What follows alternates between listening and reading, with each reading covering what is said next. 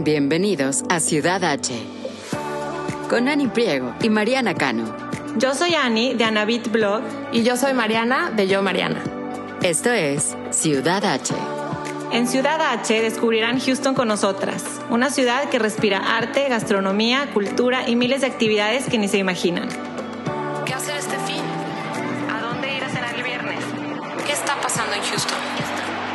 Desde restaurantes, bares y exhibiciones hasta eventos y viajes. Aquí encontrarán todo lo que tienen que saber para hacer de Houston su ciudad H. Hola, ¿cómo están? Bienvenidos a Ciudad H. Yo soy Mariana Cano y estoy aquí con Ani Priego. Como bien saben, me encanta la gastronomía, la verdad disfruto muchísimo ir a restaurantes. Eh, siento que el vivir una experiencia culinaria en algún lugar pues va muchísimo más allá que el simple hecho de preparar un platillo rico. Em, creo mucho en la importancia de la energía del lugar, el ambiente que quieren transmitir y el servicio que ofrecen pues, para hacerte sentir como comensal muy, muy especial, ¿no?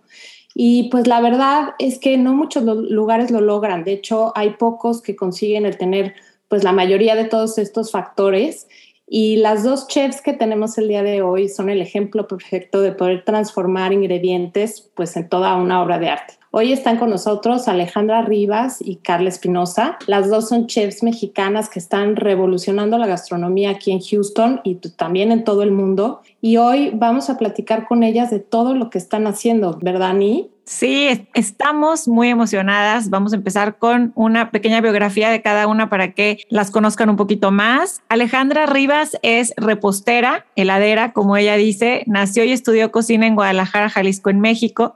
Al terminar sus estudios viajó a España para hacer unas prácticas en las cocinas del chef Martín Verazategui y se dio cuenta de que le apasionaba la alta gastronomía. Así que después de trabajar en restaurantes al sur de España, consiguió un puesto en el nombrado mejor restaurante del mundo, el Seller de Can Roca, cumpliendo un gran sueño para ella. Aunque comenzó en la cocina salada, muy pronto se pasó a lo dulce, llegando a ser jefa de pastelería. Ahí pudo observar e inspirarse de la creatividad que Jordi Roca le ponía a cada uno de sus postres.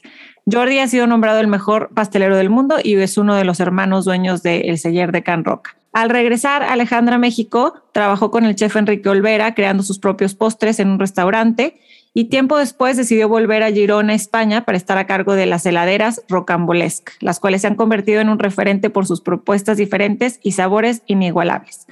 Con el paso de los años, sus helados han ido creando su propia personalidad e identidad. No solo se inspiran en los postres de Jordi Roca, sino que se inspiran en un viaje, un producto, un recuerdo, puede, todo puede convertirse en un helado a más de cinco años del inicio de Rocambolesque y con presencia en ciudades de España como Girona, Barcelona, Madrid y Alicante, la reconocida heladería llegó a Houston, siendo la primera apertura en el mercado de Estados Unidos. Hoy Ale trabaja junto a su esposo Jordi Roca en hacer realidad las ideas de ambos para crear los helados más originales y deliciosos que hay.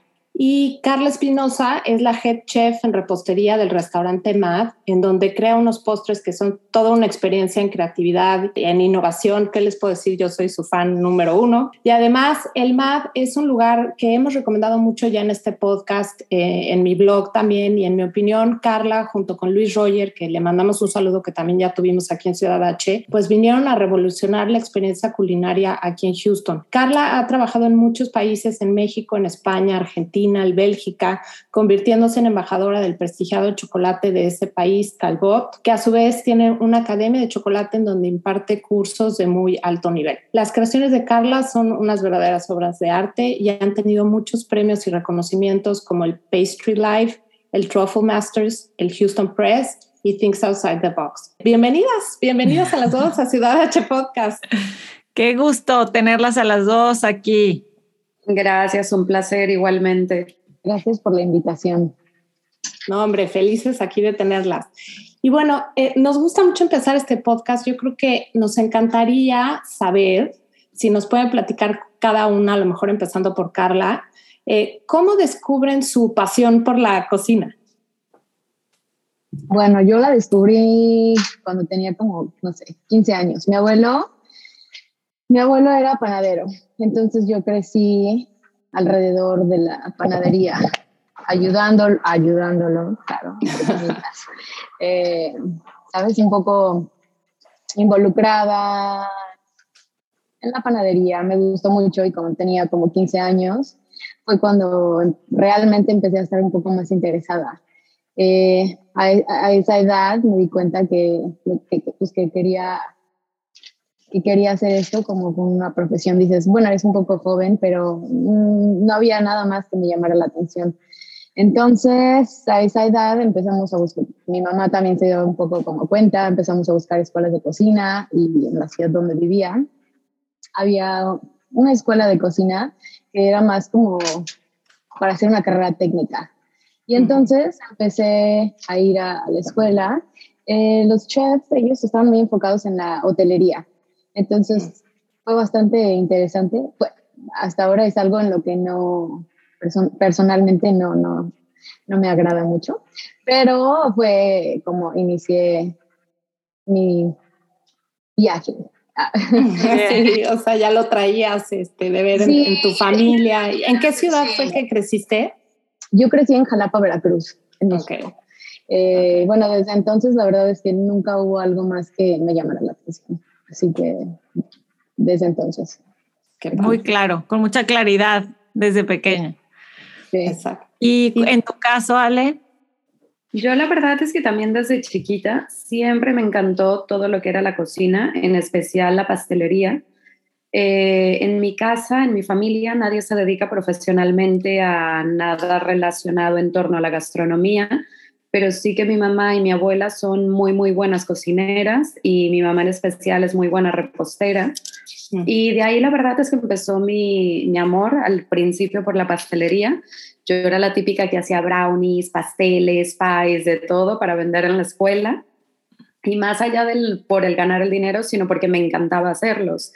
Y en mi casa llegaba un momento en el que ya había saturado el refri, todo lleno de postres, ya los había regalado a todos los vecinos, tíos, eh, a toda la gente que podía y pues comenzaba a, venderlos en, en, la escuela. Y siempre tuve muy claro que, que, que quería estudiar cocina. También en Guadalajara, donde yo estudié, cuando no tenía, bueno, comenzó a ir este movimiento de que a la gente le comenzó a interesar el estudiar cocina como tal, habían simplemente dos escuelas. Y yo también lo que hice fue más bien un grado técnico en el que después hice un curso y por eso fue que me tuve que ir a hacer prácticas a, bueno, España y ahí fue cuando dije es que no sé nada, necesito seguir aprendiendo eh, y comenzar a conseguir prácticas, porque la verdad es que lo que yo aprendí era muy, muy, muy básico y el primer contacto que tuve en una alta cocina, que fue la de Martín Berazategui, me abrió los ojos y dije, me encanta, me fascina y obviamente pues quiero seguir por aquí. Carla levantó la mano para los que no pueden ver en la audiencia que fue algo similar, ¿no? Eh, pues de, darte cuenta de que estaba sin, estaban iniciando apenas el recorrido. Y bueno, sabemos que las dos tienen carreras internacionales. Hay una pregunta que nos gusta hacer en este podcast. ¿Cómo viven su biculturalidad? Ale como mexicana en España y Carla como mexicana en Estados Unidos. Bueno, pues yo estoy aquí en Houston no hay tanta diferencia. Porque bueno, ya sabes, estamos muy cerca de la frontera. Hay muchísima gente, aparte muchísimos mexicanos, hispanos que viven en Houston. Entonces, eh, aparte Houston, sabes, es una ciudad multicultural y bueno, realmente yo no noto una gran diferencia. Definitivamente siento que necesitamos mejores tacos al pastor en Houston. no sé, para mí me encanta vivir aquí no es que noto una gran diferencia. No sé si eso responde a la pregunta. Sí, es que es impresionante lo, lo, privilegiados que somos aquí en Houston, la verdad, porque sí, efectivamente hay una comunidad enorme de mexicanos. Eh, muchas veces yo hasta me cacho a mí misma que he hablado español casi toda la semana, ¿no? A excepción de las poquitas veces que uno va al súper o cualquier otras cosas. Entonces, sí, la verdad que somos muy privilegiados en ese sentido. Este, y tú, Ale, viviendo en España como mexicana, no sé qué diferencias te hayan costado más trabajo, retos que hayas tenido como mexicana ya. Aquí sí que no hay un grupo de mexicanos muy amplio, eh, ni tampoco muchos restaurantes mexicanos, pero a mí la verdad es que esta parte de extrañar ¿no? mis raíces a nivel gastronómico, más allá de, de en otros temas. La verdad es que lo he vivido como también una oportunidad, ¿no? De conocer otra cultura, arraigarme a otros sabores, a otras elaboraciones, a otras costumbres, otras tradiciones. Y al final yo creo que lo que surge de mis recuerdos, por ejemplo, junto con las vivencias que ahora tengo, pues al final te ayudan a crear diferentes experiencias y diferentes sabores. Entonces lo veo como algo favorable, ¿no? Porque al final pues te aporta, diría, un paladar mucho más amplio y con, un, con una mentalidad también más abierta para poder crear cosas fusionando tus raíces con las que ahora pues es mi casa. Claro. Sí, totalmente. Yo creo que tus raíces, pues ahí las traes y las tienes siempre. En tu caso, Ale, eh, tuve la oportunidad de conocer a, tu hijita que la llevabas ese día, que, abrió la heladería. Y no sé, esta biculturalidad, ¿cómo la ves en ella, en, viviendo en, España y siendo, teniendo padres, eh, eh, tu, tu esposo que es español y tú como mexicano? Pues yo lo vivo muy natural porque pues en mi día a día para mí es normal desayunarme una quesadilla, hacer tacos de pescado para cenar, pero claro, cuando sales fuera de casa te das cuenta que no es lo normal. O sea, mi hija a veces va a casa de algún amigo y dice que quiere una quesadilla o que quiere un taco, cosa que no le van a hacer en esa casa porque pues no es lo, lo es, no es lo normal, vaya. Pero pues es súper interesante y me encanta que crezca con esa riqueza porque las cosas que vives desde pequeñito, ¿no? Son los, lo que te van haciendo pues toda esa estructura, tanto diría a nivel tradicional, pero también mm, gastronómicamente hablando, me encanta que mi hija vaya a tener un paladar súper amplio y que no le da reparo ni mucho menos el probar a ver, para mí diré que lo, o sea, lo llevo en mi chip, eh, pero es verdad que yo soy consciente de ello porque también sé que mi público es diferente. Entonces, claro, los gustos de las personas que hay aquí no van a ser los mismos que, yo qué sé, me invento, que quiero hacer un sorbete de mango con chile. Pues a lo mejor el, el grado de picante no puede ser tan alto como sería en México o incluso algunas combinaciones. La verdad es que en México estamos muy expuestos a probar dulces que combinen muchos tipos de sabores.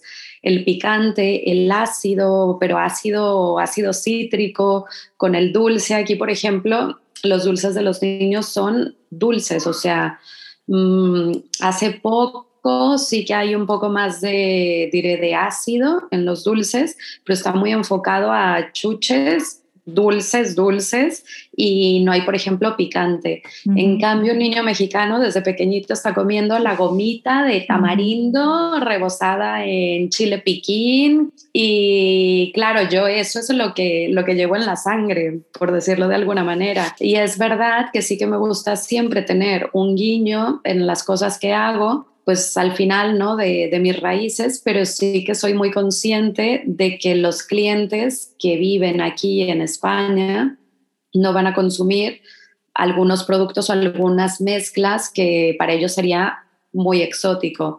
Sí que es eso, ¿no? Lo traemos en el chip, pero hay que pues tunearlo, hay que maquillarlo para que guste en el lugar en el que estoy. Claro. Y tú, Carla, trabajando igual en un lugar español, no sé, tus platillos también, ¿cómo los, eh, cómo incorporas todas esas raíces? Bueno, es un poco complicado a veces, especialmente en porque tratamos de hacer algo, bueno, lo más cercano a España en términos de sabores. Pero obviamente Houston es una ciudad muy abierta a probar muchas cosas, muy expuesta a la cultura mexicana. La gente aquí a donde vas te pide picante.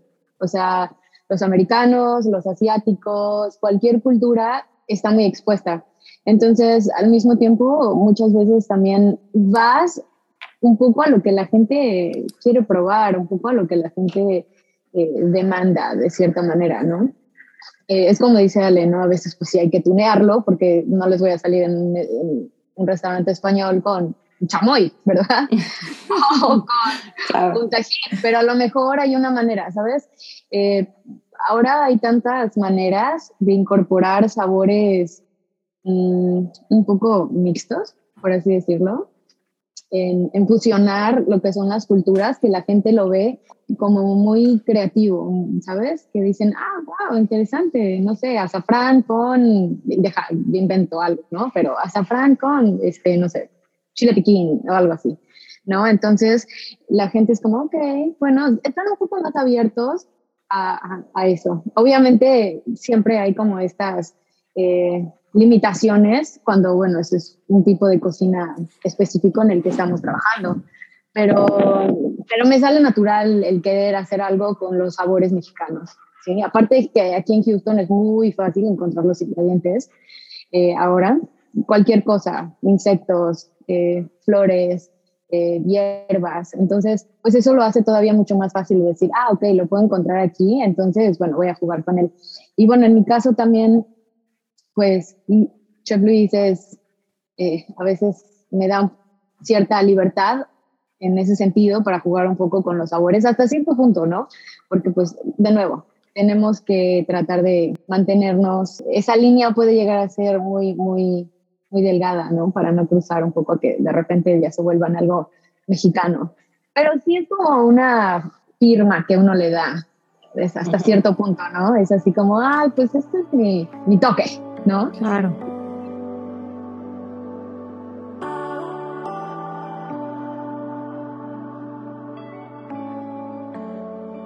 En el caso de los ingredientes que aquí se consiguen eh, pues más fácil, los ingredientes mexicanos sabemos que están muy presentes eh, en tu cocina, Carla, pero otra cosa que, que extrañen de México, nada más para terminar un poco con la nostalgia y ya entrando en otros, entraremos a otros temas. ¿Qué es lo que más extrañan? Mira, mm. yo voy a decir comerme un buen taco con unas buenas tortillas, porque aquí la verdad es que tortillas buenas no hay. Eh, mi familia siempre me las tiene que traer y tengo el congelador lleno de tortillas.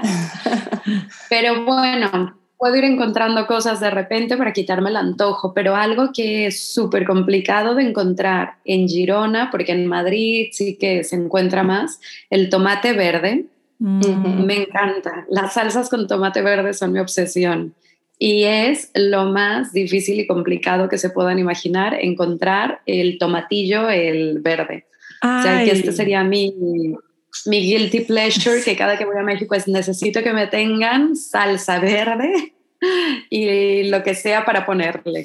Qué delicia, claro, para las quesadillas. Sí, o sea, para todo, ¿no? Como que la salsa verde en la cocina mexicana, hasta de diario, como que siempre es un acompañante que está ahí muy presente, ¿no? O sea, imagínate, no me imagino el no poder encontrar el, el tomate verde, sí está, sí está grueso. Entonces tú, Carla, me imagino que estás en la grande, aquí en Houston, encontrando todos los ingredientes, pero ¿hay algo en especial que te traiga esta nostalgia?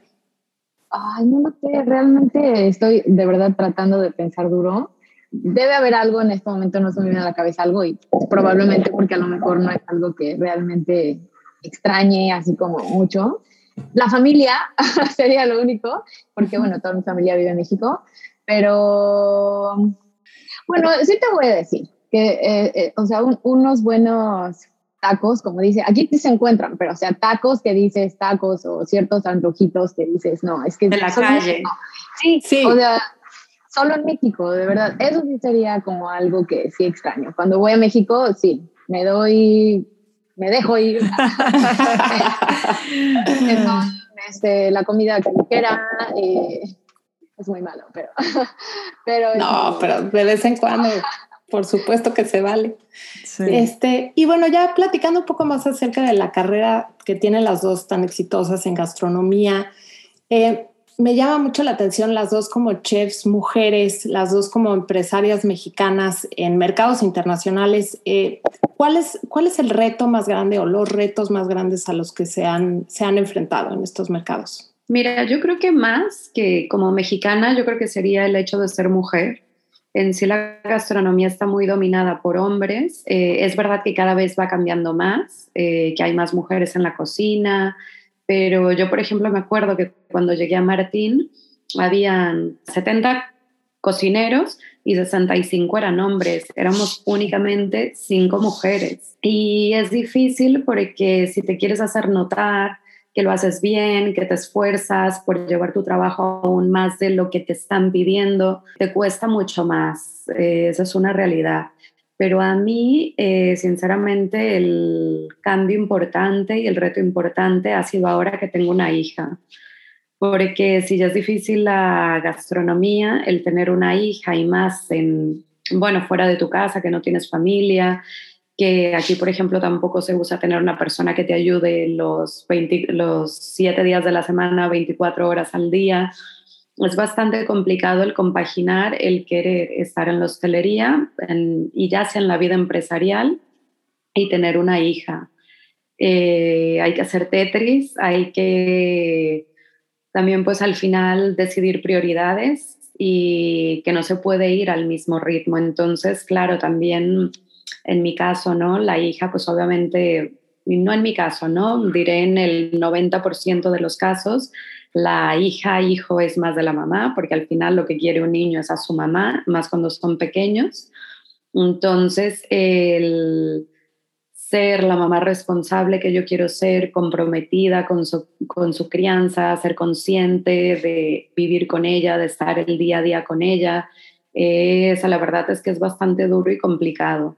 Y obviamente yo me he topado con pared porque me doy cuenta que quiero seguir haciendo lo que hacía antes con la mitad de tiempo y con la mitad de posibilidades, porque antes a mí me decías, agarra un tren mañana para Barcelona otro para Madrid, al día siguiente de ahí te tienes que ir a Mallorca a hacer tal cosa, el congreso de tal, salgamos a las 2 de la mañana, no hay ningún problema, pero ahora mm, es imposible, es un freno de mano en seco, y, pero que bueno, que esto también pues te hace ordenarte más, establecer prioridades y también establecer prioridades en cuanto a proyectos. Eh, pero sí que creo que aún no, no se ha podido conciliar bien lo que es el mundo laboral y en especial la gastronomía con el ser mujer. Claro, por los horarios tan demandantes del trabajo y de un, de un hijo. ¿Qué edad tiene Ale, tu hija? Tres. Ok. Carla, cuéntanos qué, qué es algún, uno de los más grandes retos que se te venga a la mente. Pues sí, compagino con Ale en el hecho de que, bueno, a veces ser mujer puede ser un poco más challenging, ¿no?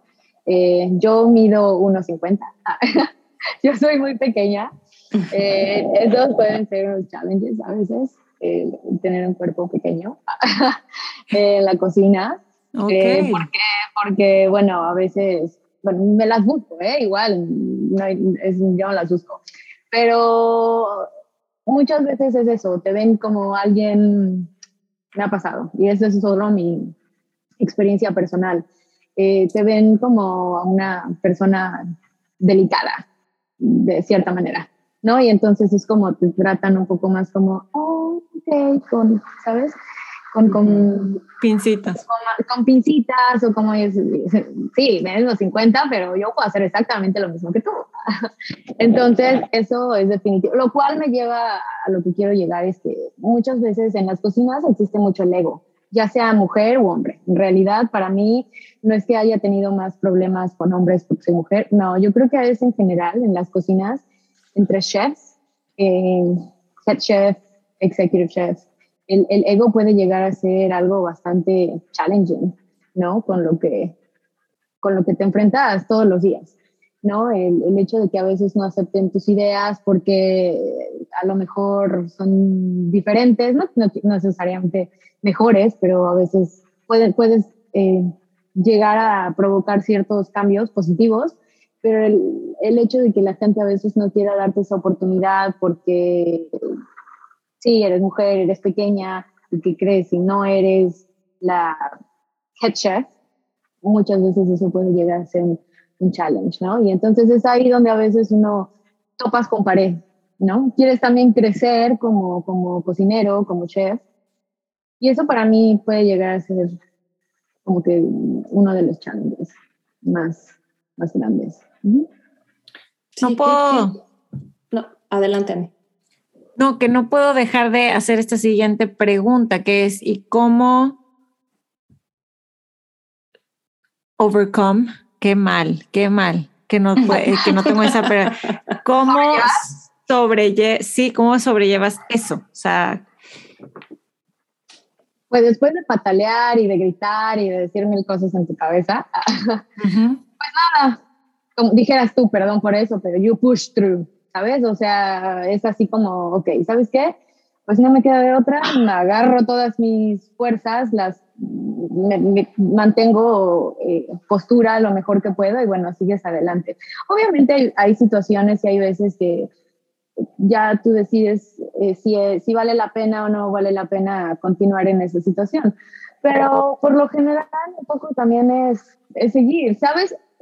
Para mí en general ha sido un poco también mental y es como que estoy un poco acostumbrada, entre comillas, eh, a esta situación, entonces ya también al, al, siguiente, a la siguiente oportunidad o al, siguiente trabajo ya vas un poco como, con la expectativa de que a lo mejor no va a pasar, pero si pasa, bueno, siempre vas aprendiendo de, la, de la experiencia anterior, ¿no? Entonces, hasta que llega un momento, bueno, para mí ya llega un momento que es tratar un poco de compaginar con la gente y entender, tratar de entender, no entender a veces, ¿verdad? tratar de entender de dónde viene a lo mejor la situación, pero pues no queda de otra. Tenemos que trabajar, tenemos proyectos, tenemos eh, una vida que seguir, que bueno, no por eso va, va, se va a detener. Sí, y por eso se me hace súper importante el compartir historias como las de ustedes, porque por ejemplo yo en mi caso tengo dos niñas, una de 17 y otra de 15, y que ellas ya vean en diferentes industrias, como en este caso es la gastronomía, que hay chefs, mujeres que súper exitosas, que la están realmente haciendo en sus rubros, ya cualquiera que estos sean, porque la, la triste realidad es que esto pasa no solamente en esta industria, sino en la mayoría de las industrias, ¿no? Entonces, qué, qué importante es la representación y que haya este ejemplo de sus historias para, para pues, nosotras y, y gente como mis hijas, ¿no? Se me hace muy, muy importante.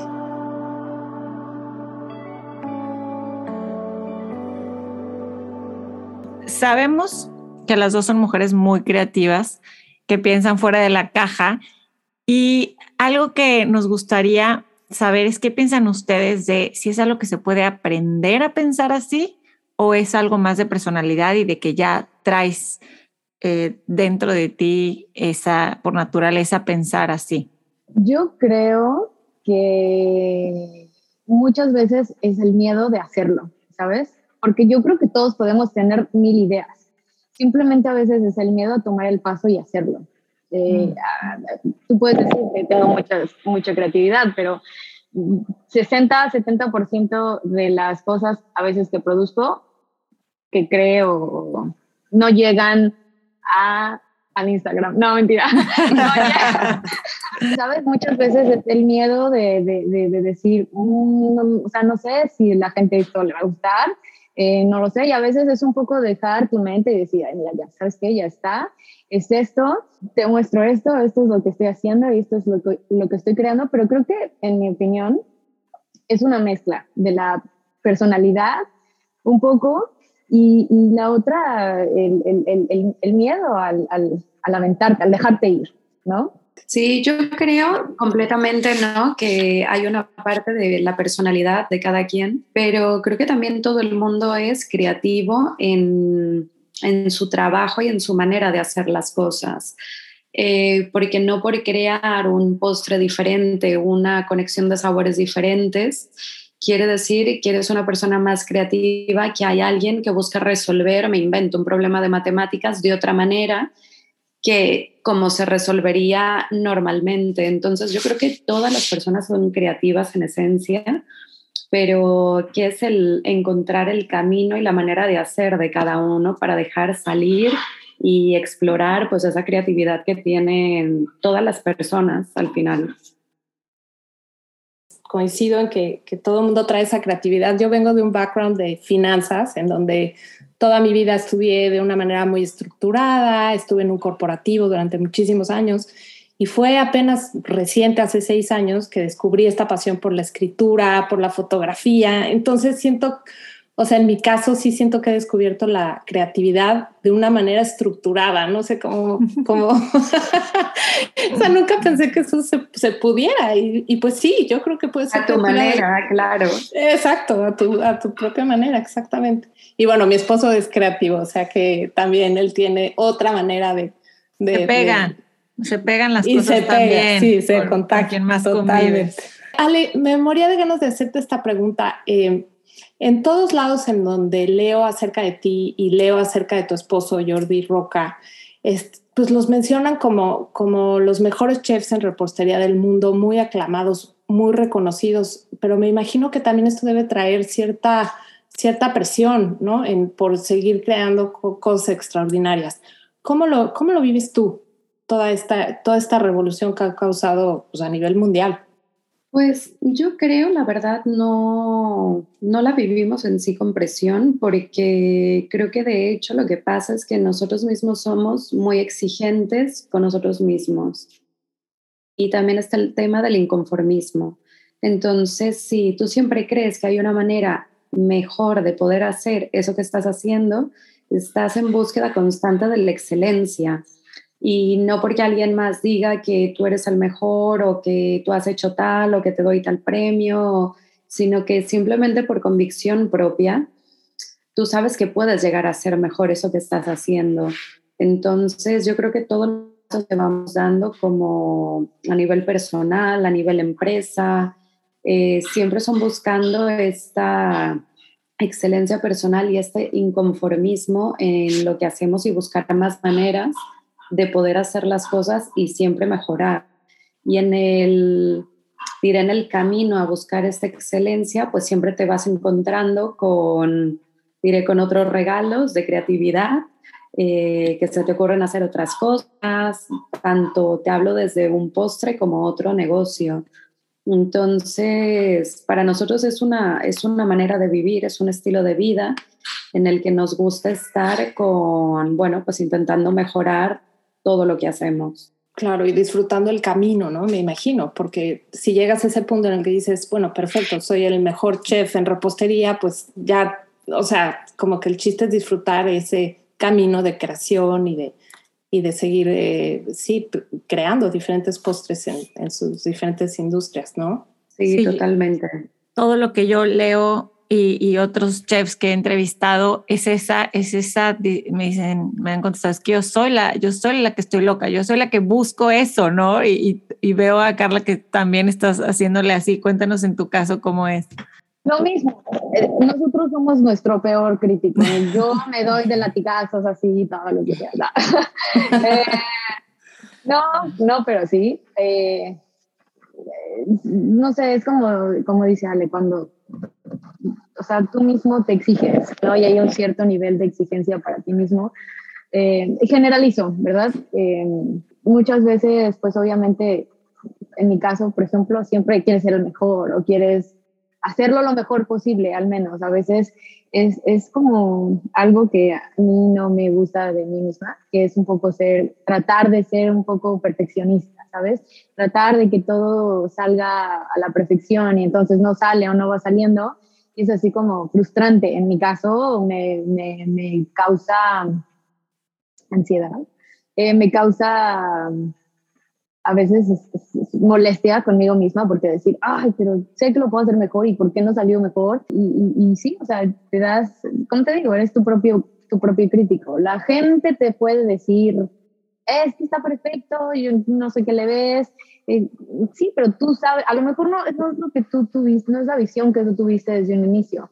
Y muchas de las veces empiezas con una idea, igualmente termina algo completamente diferente y al final dices, ah, ok, bueno, todavía me late, todavía estoy a gusto con ella, pero hay veces donde, donde dices, a pesar de que está bien, pudo haber salido como quisiste que saliera, pero siempre hay algo que dices, no, y a la próxima, bueno, ya lo mejoras o las siguientes veces, ¿no? Pero sí, yo creo que es, algo en, mí, en mi personalidad, que, que a veces me, me, me, doy de palazos de sola. Y bueno, hablando un poquito de este podcast, como saben, se llama Ciudad H y nos gustaría saber ¿Por qué han elegido Houston, eh, las dos en diferentes aspectos de su vida? Carla, para vivir aquí, quedarse, trabajar aquí. Y mm. en el caso de Rocambolesque, Ale, ¿por qué decidieron empezar e iniciar en Houston como la primera apertura en Estados Unidos? Mira, en nuestro caso fue porque, bueno, hace eh, cinco años más o menos, si mal no recuerdo, eh, Seller hacía una gira alrededor del mundo con BBVA. Se cerraba Seller el mes de agosto y se viajaba por el mundo haciendo el Seller en esas ciudades. Y una de las ciudades a, las que, a la que fuimos en dos ocasiones fue Houston. Uno de los restaurantes que nos estuvo ayudando mucho durante estas eh, es de nuestro actual socio en, Estados Unidos. Y la relación comenzó, comenzó por aquí. Después, bueno, ellos, eh, él es catalán y su esposa es mexicana también. Entonces, bueno, al final, ¿no? Vas encontrando cositas en común, tenemos valores muy similares, maneras de hacer, creencias muy, muy parecidas. Entonces, la relación comenzó de ahí. Después seguimos, bueno, viéndonos en, en Girona, en Barcelona, y fue cuando Ignacio nos propuso el, el hacer rocambolesque en, en Estados Unidos. Rocambolesque siempre ha tenido, yo siempre digo, muchos novios, pero el embarcarte en un proyecto de este tamaño, pues es casarnos con la persona que lo vamos a hacer. Y la verdad es que estuvimos a punto de cerrar con más gente, no para Estados Unidos en concreto, para otros países, pero siempre había un punto en el que no estábamos seguros eh, yo siempre digo que Rocambolesque es mi bebé porque literalmente ha sido como parirlo, concebirlo, verlo crecer y quería estar segura de a manos de quién iba a parar tanto trabajo y tanto cariño que hay detrás de este proyecto. Entonces ha sido encontrar a las personas adecuadas para hacer el proyecto adecuado y que al final no todos los aspectos ¿no? intrínsecos que van en este, en este proyecto se fueran dando. Y bueno, estamos súper contentos de que haya sido así. La verdad es que también a nivel logístico, para hacer una primera tienda, eh, nos va perfecto por el tema de la exportación. Entonces, bueno, fueron cosas que se fueron dando, que se fueron sumando a, a dar el sí, a dar el paso, pero sí en este caso sería encontrar a las personas adecuadas y que pues asumó que era un, un lugar ideal para, para estrenar una primera tienda. Fuimos los afortunados entonces, muy bien. Carla, ¿cuántos años llevas viviendo en Houston? Llevo 10 años en Houston. Pero te voy a matar si te respondo, porque no, mentira. Yo llegué a Houston como, para empezar de nuevo. no empezar de nuevo, pero como una nueva oportunidad.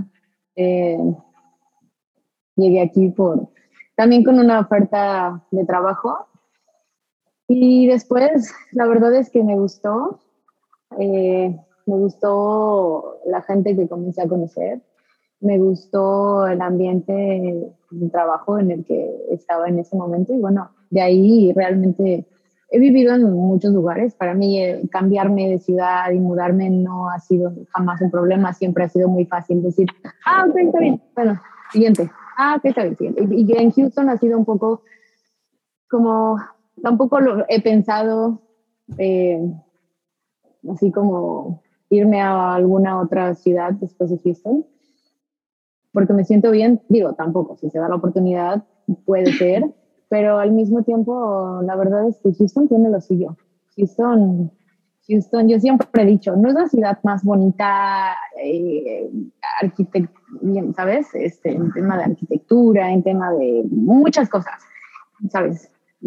mil cosas, pero tiene algo que, pues que te gusta. Bueno, una vez que ya estás aquí un tiempo, me siento, mm, sí, puedo decir que a este punto me siento medio houstoniana. Eh, eh, la gente es increíble eh, tiene su vibra. Y pues nada, la verdad es que, aparte que, bueno, encuentras lo que sea, de comida, yo soy muy foodie también, de comida, tú quieres cualquier tipo de cocina, lo dices, bueno, estoy, segura que lo saben, eh, la encuentras, ¿sabes? Eh, así que la cultura. Ahora, bueno, antes de COVID, me encantaba la cantidad de festivales que ofrece Houston es algo que extraño muchísimo, que bueno, ya poco a poco otra vez están así como que regresando, pero ay, es una de las cosas que, que, me gustan más de Houston.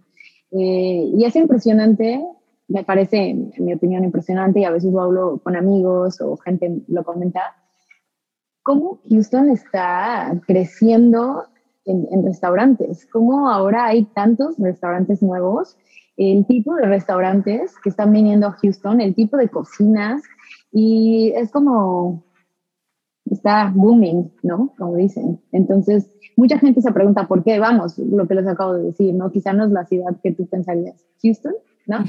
Pero, ¿qué crees? Houston, ya no tenemos problemas. Exacto, para eso estamos aquí, para eso estamos aquí, Ciudad H, y, y, y a mí me recuerdo perfecto la primera vez que me hablaron del MAD Carla, y fue, es que no te sientes en Houston, te sientes como en Nueva York o como en no sé dónde. Y igual va a ser el caso de Rocambolesque en, en Uptown Park, de que es que es una heladería y podrías estar en España. O sea, desde hace mucho, pero sí cada vez más, yo llevo siete años aquí, cada vez más se siente como esa diversidad e internacionalidad a través de, de, la gastronomía. Sí, totalmente. Hemos vivido un boom impresionante. Ahorita es muy difícil el tratar de estar al día con qué restaurante abrió y ahora qué concepto traen y todo este rollo de las fusiones de diferentes culturas, que es exactamente lo que nos caracteriza de vivir aquí. Luego nos pasa mucho a Ani y a mí, que somos las porristas número uno de la ciudad, y, con el podcast, con yo con el blog. Y luego decimos, no, ya no le vamos a hacer tanta promoción, ya se está viniendo a vivir acá mucha gente. está llenando. La verdad, sí, Houston es una ciudad que, bueno, yo en lo personal quiero mucho, me ha dado mucho. En el tema de comensales, de la gente que va a la heladería y en el caso de Matt, ¿Qué, creen que caracterice al comensal houstoniano, a la gente que, vive aquí? Foodies. La gente aquí es foodie. Aquí la gente le encanta comer. Bueno, desde mis ojos, lo que yo veo, ¿no?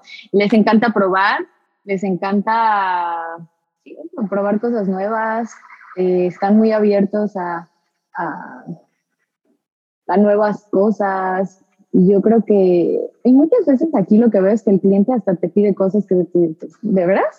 Ah, ok. ¿Sabes? Eh, interesante, ¿no? O sea, a eso vamos, la diversidad cultural, ¿no? Eh, y bueno, eh, pero yo lo que veo en los comensales en Houston, tanto en la tienda, en Rocambolés como en Mad, es eso. la gente está dispuesta a, a probar, a ir por algo nuevo, algo diferente y está bastante padre. Me encanta, eso como chef debe ser una delicia, ¿no? De poder saber que tienes a un agente con la apertura de decir, quiero probar algo nuevo, un ingrediente nuevo. Eso nos sí hace de Houston un lugar muy especial, estoy de acuerdo. Hablando de postres, de su especialidad, creo que cada vez más estamos buscando probar postres que no nada más sean deliciosos, pero que sean de calidad, que estén hechos con los mejores ingredientes frescos, con tal vez harinas más saludables, que no sean una bomba de azúcar. No sé, cómo me gustaría saber si, si es algo en lo que ustedes piensan o toman en cuenta de alguna manera en su trabajo y en sus proyectos. yo creo que la materia prima es esencial, es esencial en todos los productos que se elaboran porque si tú partes de que tienes, me invento, un buen mango, un buen chocolate, una buena vainilla, el resultado, obviamente, si tú eres, bueno, si haces una buena formulación, ya sea de un helado, de una salsa o mousse, de cualquier elaboración que vayas a hacer, respetuoso también con la materia prima, el resultado que tendrás, pues será para mí increíble, porque ya partiendo de que en esencia el primer producto es bueno, lo único que tienes es hacer una buena transformación. También es verdad que los clientes cada vez tienen más información y son más conscientes de lo que consumen.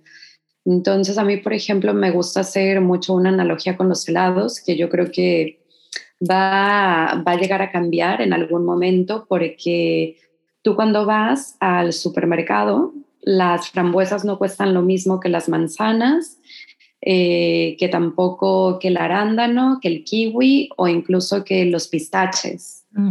¿Y por qué en una heladería tienen que costar todos los sabores igual?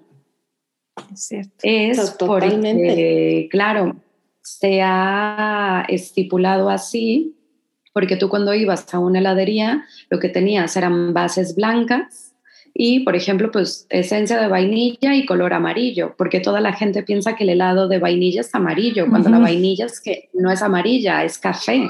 Mm. y, claro, yo creo que va a llegar un punto en el que la gente también comenzará cada vez a entender más y pues te entenderá por qué el helado de pistache cuesta más que un sorbete de fresa. Y creo que pues todo esto, ¿no? Va, es parte de educación que se va haciendo al cliente poco a poco, pero que también a mí me encanta que el cliente sepa más porque exige de alguna manera más y aprecia mucho más el producto que le estamos dando. Claro. Y sabe decir, yo voy a Rocambolesque porque me estoy comiendo un sorbete de fresa, no una mezcla de azúcares con esencia, aroma y colorante de fresa. Y entonces yo la verdad es que agradezco mucho que el cliente cada vez sepa más y también me encanta que se dejen, diré aconsejar, pero también que nos dejen explicar y escuchen porque nos permiten enseñarles más cosas de, al final de nuestro oficio. Sí, me encanta esto que mencionas, porque sí, ahora hay, siento que hay tantas tendencias en el mundo culinario. Eh, eh, he visto mucho, por ejemplo, la cocina molecular, que yo sé que usas mucho, Carla, en tus postres. Em, sin embargo, ¿hacia dónde creen que va la tendencia hoy, sobre todo en postres? ¿Crees que Ale va por ahí, por donde lo mencionas, a postres más saludables, a un comensal mucho más consciente de qué es lo que está pidiendo? ¿Crees que para allá vamos bien? Sí, totalmente. A ver, no al 100% porque yo la verdad es que, eh, bueno, como ya saben, hay, siempre hay muchas modas, ¿no? Eh, pero yo creo que lo bueno se queda y a mí me parece increíble que la gente se quiera cuidar más, que busque productos auténticos y de calidad pero yo, por ejemplo, en mi caso, si me voy a comer un helado, prefiero comerme un helado que tenga azúcar a un helado que dice que no tiene azúcar, pero que hay que poner un montón de aditivos y cosas para que sea un helado más o menos correcto, aunque la textura no va a ser la ideal, el punto de fusión, bueno, un montón de cosas que complementan el comerte un helado, no nada más que sea una buena materia prima, pero creo que sí que que la gente cada vez va a ser más consciente de lo que se come y de la calidad del producto que se le está dando. O sea, a la gente no le gusta al final que le engañes.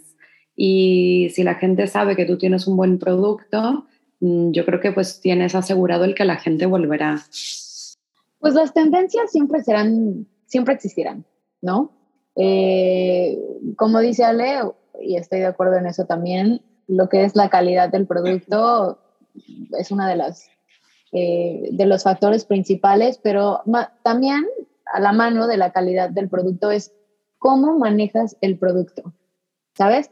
Porque muchas veces tienes el producto bueno, mejor del mundo, lo que tú quieras, pero la manera en la que lo manejas, por ejemplo, no solo ahora nos, hablamos de los postres, pero también en la cocina salada, ¿no? La, la, la manera en la que los manejas. Muchas veces también tiene que ver con el background de los ingredientes, un poco eh, con quién estás trabajando, si estás trabajando a lo mejor con lugares que tienen alguna que están haciendo, trabajando en algún tipo de conciencia, ¿no? Por ejemplo, ya sea social, ya sea eh, ambiental, eh, ya sea cualquiera de estos tipos, ¿no? Ahora, obviamente a la gente lo que le gusta más o la mayoría se va por cosas que son más naturales, más sanas. Y bueno, obviamente eso a, uno como chef te hace también pues ir un poco evolucionando de alguna manera. Eh, porque bueno, ahora nosotros tenemos que comenzar a pensar un poco más adelante. Ya la gente te pide estas cosas y si tú no las tienes, ellos las van a ir buscando en algún otro lugar, ¿no? Entonces, eh, yo creo que una de las cosas que nosotros eh, como chefs o profesionales necesitamos hacer es estar un poco también al día, ¿no? De estas trends, porque te quedas allí y bueno, sí, siempre vas a tener cosas que ofrecer, pero entonces te quedas, te quedas un poco también como estancado, o, o quizá no estancado, la palabra sería limitado, ¿no? En, cuanto a tus productos. Y es eso, es uno mismo también ir educándose porque bueno, muchas de estas cosas son, son muy nuevas, ¿no? En cuanto a los azúcares, en cuanto a lo vegano, en cuanto a lo gluten free, ¿no? Es un poco también, así como vas educando a tus a los clientes, es educarte a ti mismo y saber tú primero exactamente qué es lo que les estás ofreciendo, ¿no? En cuanto a las modas, eh, y, y, pues sí, eso. Y hablando de ingredientes, ¿tienen alguno favorito para cocinar? Mm, difícil. sí, es como, ¿cuál es tu hijo favorito? ¿no? es como, eso? A mí me encantan las frutas. Ah, eso. ¿Tú, tú, tú, qué ibas a decir? a mí me encantan las frutas. Yo soy muy, muy, muy de frutas y me encanta usar las frutas en la mayoría de los postres. Quizá cosas que son más en el lado frutal, más que, por ejemplo, de nueces y algunos otros ingredientes. Yo casi siempre me voy y elijo lo que son frutas. Me encanta, uno de los ingredientes que a mí, las cosas que me encanta trabajar es con flores. Eh, no sé si se han dado cuenta. Eh, con flores y con hierbas.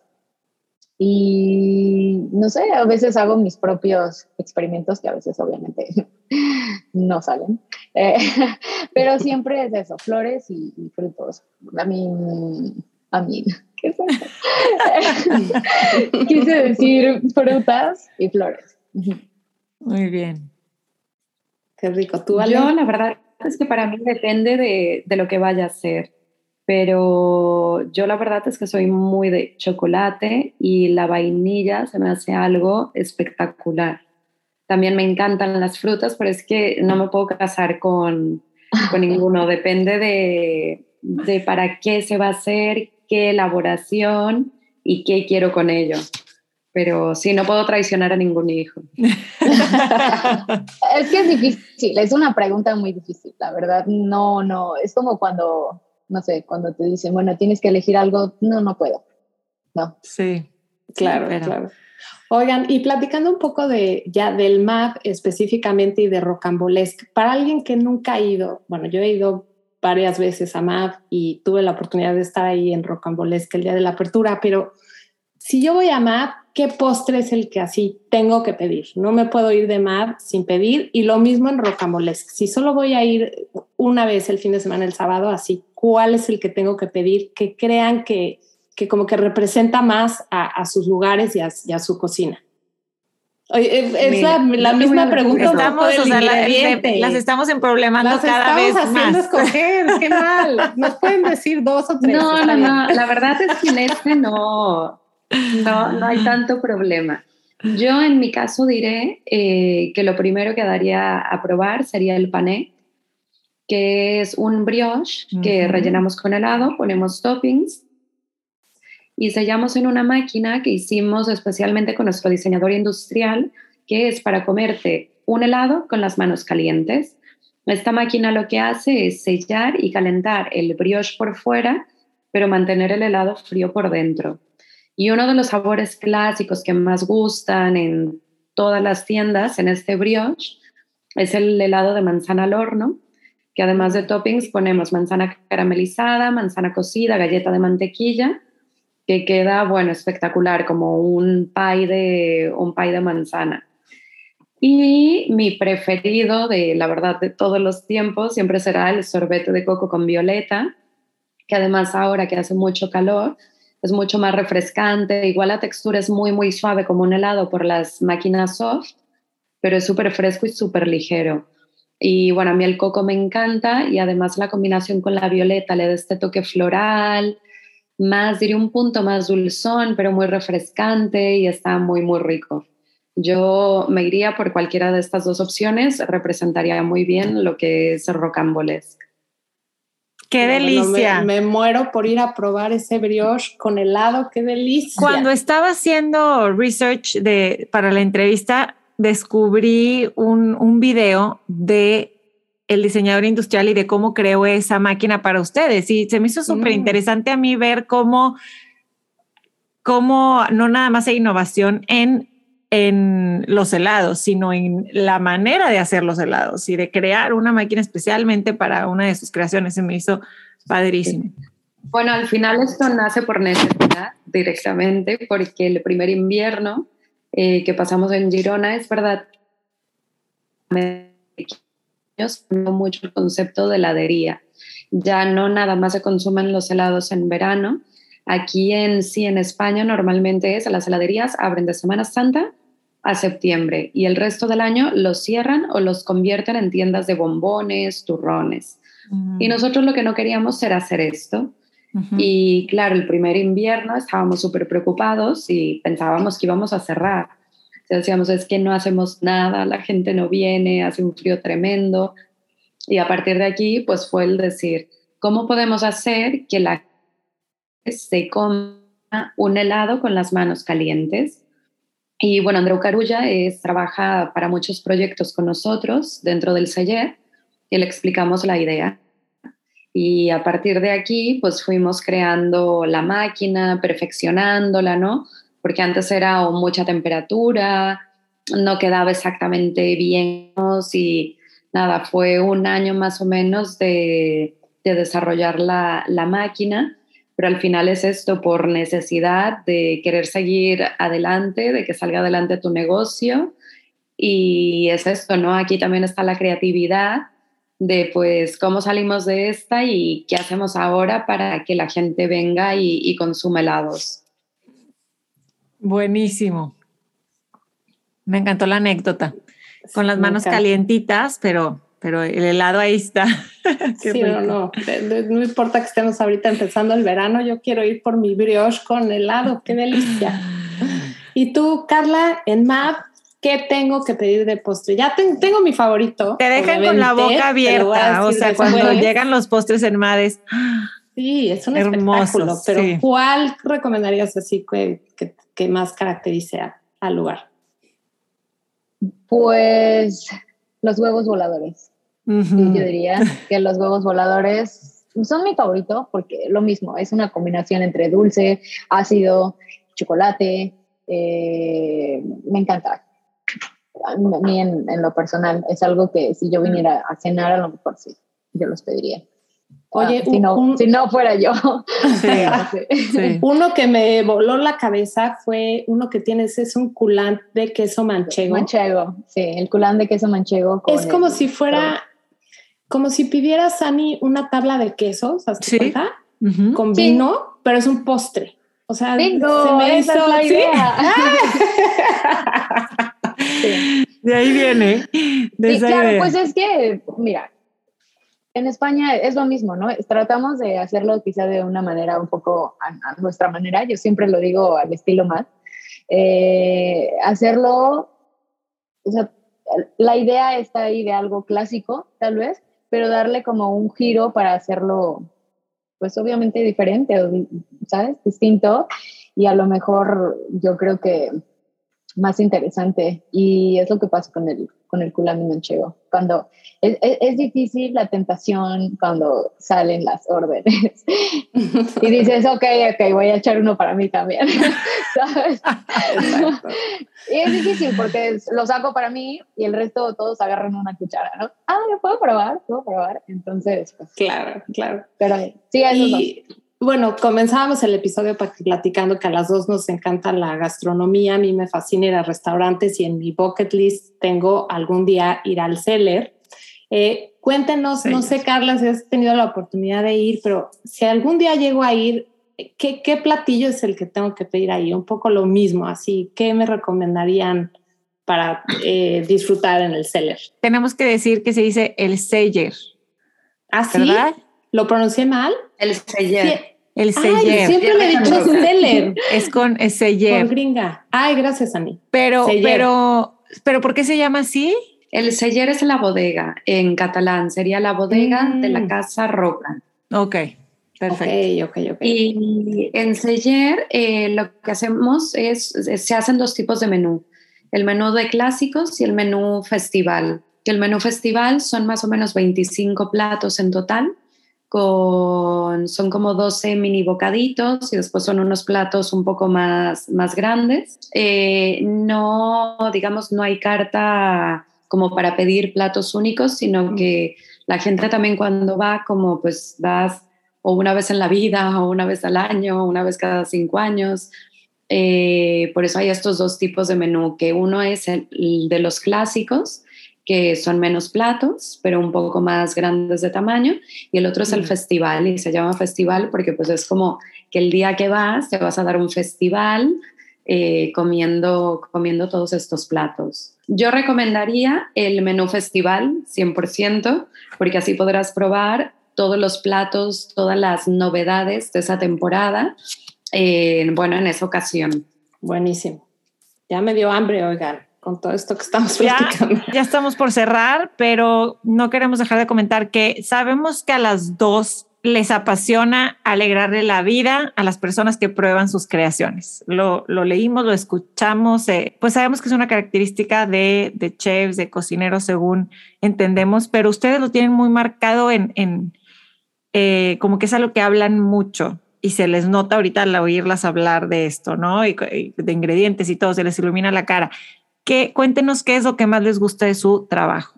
A mí el que la gente disfrute con lo que hacemos, porque creo que no hay nada más gratificante que el poder hacerle mejor el día a una persona que ha ido a probar un helado, que haya entrado, pues diría a lo mejor triste porque lo dejó la novia, eh, venía enojado porque había mucho tráfico, lo que sea, y poderle cambiar eh, esa actitud más triste, enojado, pesimista, a que se vaya un poco más alegre, creo que pues es algo súper gratificante y, que además pues les guste, ¿no? Lo, lo que hacemos y que disfruten con ello.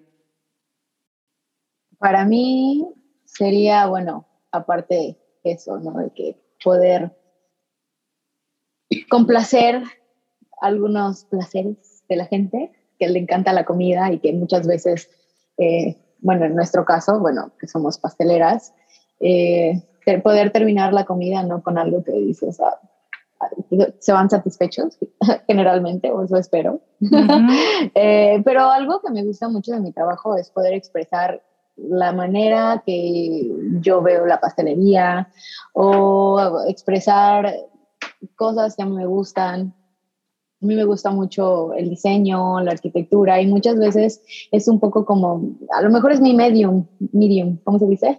Mi medium, sí, es tu medio, ¿no? pues se nota. Uh -huh. Ajá, que, que donde me encantaría poder hacer otras cosas, pero bueno, esta es la manera en que yo tengo para poder a lo mejor no sé, eh, crear, plasmar, no sé, eh, otro tipo de cosas que a mí me gustan. Entonces, para mí eso sería una de las cosas que me gustan más de, de, mi, de mi, trabajo. Pues sí, definitivamente, eh, sí, muchísimas gracias por, por haber estado aquí en Ciudad H. Nos encantó conocerlas, conocer un poco más de su historia. Gracias por todas las creaciones que hacen que sí, definitivamente es un gran placer en la vida el poder ir y tener una experiencia en un restaurante, en una heladería. Yo creo que es, es increíble y el poder compartirlo con tu familia, con amigos. Y eh, pues sí, les agradecemos muchísimo a las dos eh, de haber estado aquí y bueno, nos morimos de ganas de ir a probar ahora sus recomendaciones a los tanto a Matt como a, como a Rocambolex. Muchas gracias. A ustedes por la invitación. Gracias, un placer. Vayan a, a Rocambolex, que está en Uptown Park, y Mav está en River Oaks District. Les vamos a dejar los links a los dos lugares aquí en los, los, las notas del episodio para que los disfruten al máximo. Muchísimas gracias a las dos y muchas felicidades. Gracias, gracias. Un gusto gracias, conocerlas. Igualmente. Igualmente. Buenas noches gracias. por allá, Ale. Gracias, y buen día, Carla. Gracias, Listo. Ale. Avísanos cuando vengas, Ale, para ver, para verte ahí en la heladería o en el MAP. Nos claro va a dar mucho sí. gusto verte en persona. Claro que sí. Y Carla, nos seguimos viendo. En... Nos seguimos viendo. Gracias. Gracias. Un, beso. Un abrazote. Bye bye. Bye bye.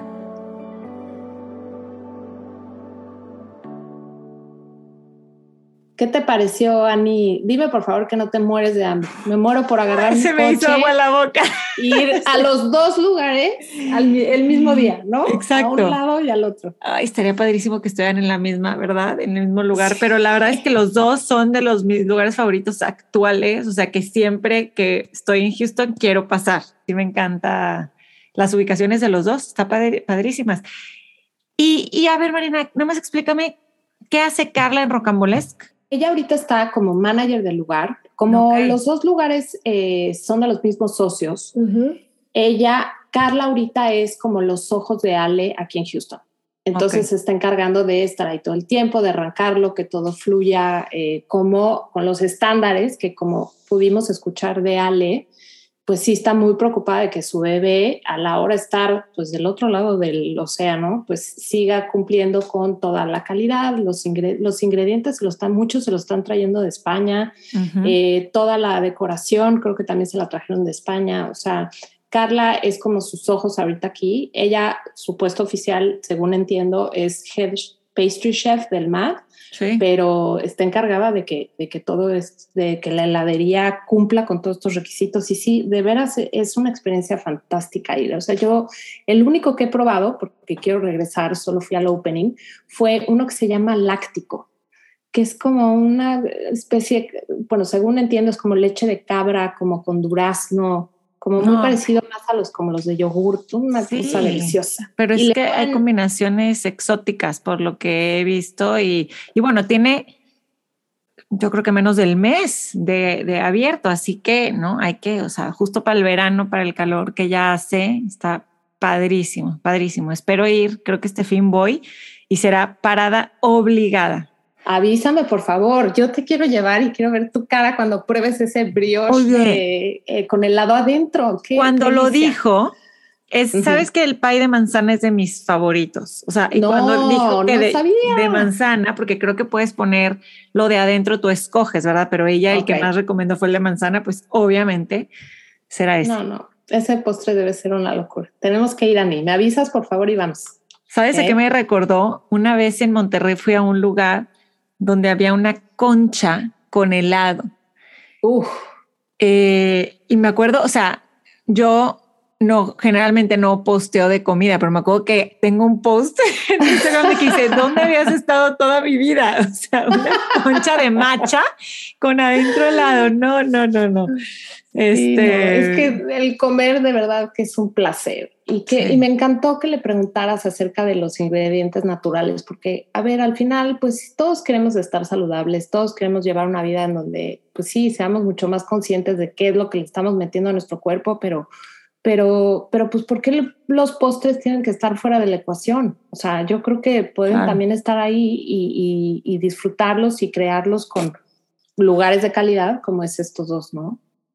Claro, y sí también me gustó mucho que habló del gusto que le da también, o sea, porque es un reto, si tú, si tú comenzas, si tu cliente y mercado está informado, entonces te reta también a seguir haciendo las cosas, ya las estaban haciendo muy enfocadas a ingredientes frescos y naturales, pero a seguirlo haciendo, porque entonces es algo que la gente pedimos, ¿no?